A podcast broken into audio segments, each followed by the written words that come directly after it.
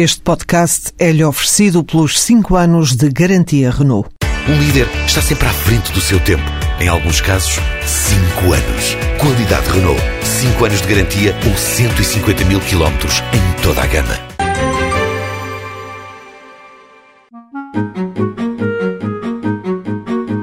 Bruno Azevedo já trabalhou em várias áreas, passou pela distribuição e pelo turismo, mas o emprego que lhe ocupou mais tempo foi como tratador de animais. Começou em Espanha. Era tratador dos répteis, de crocodilos e cobras grandes.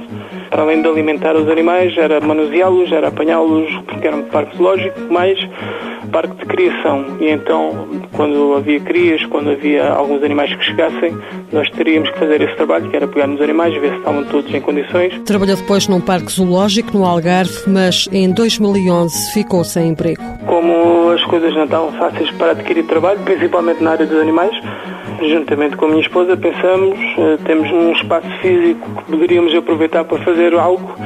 Então assinamos o, o programa que o Centro de Emprego tinha em vigor para quem estava a receber o Fundo de Desemprego. Bruno candidatou-se à medida de criação do próprio emprego do IFP. Tinha ainda cerca de um ano para receber do subsídio de desemprego, então tive que apresentar um projeto onde eu explicava o plano de negócio, de onde é que eu iria investir o dinheiro e depois de aprovado foi-me dado o total que eu tinha a receber do subsídio de desemprego. O valor do subsídio de desemprego a que ainda tinha direito foi entregue de uma só vez.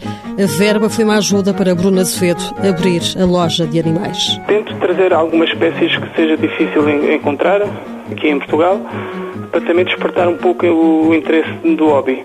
E há para desse lado comercial, temos a vertente didática que é, no fundo, explicar às pessoas que tipo de animais é que são, não é aquele bicho de sete cabeças como as pessoas pensam. E assim, Bruno pôde continuar a trabalhar numa área de que gosta.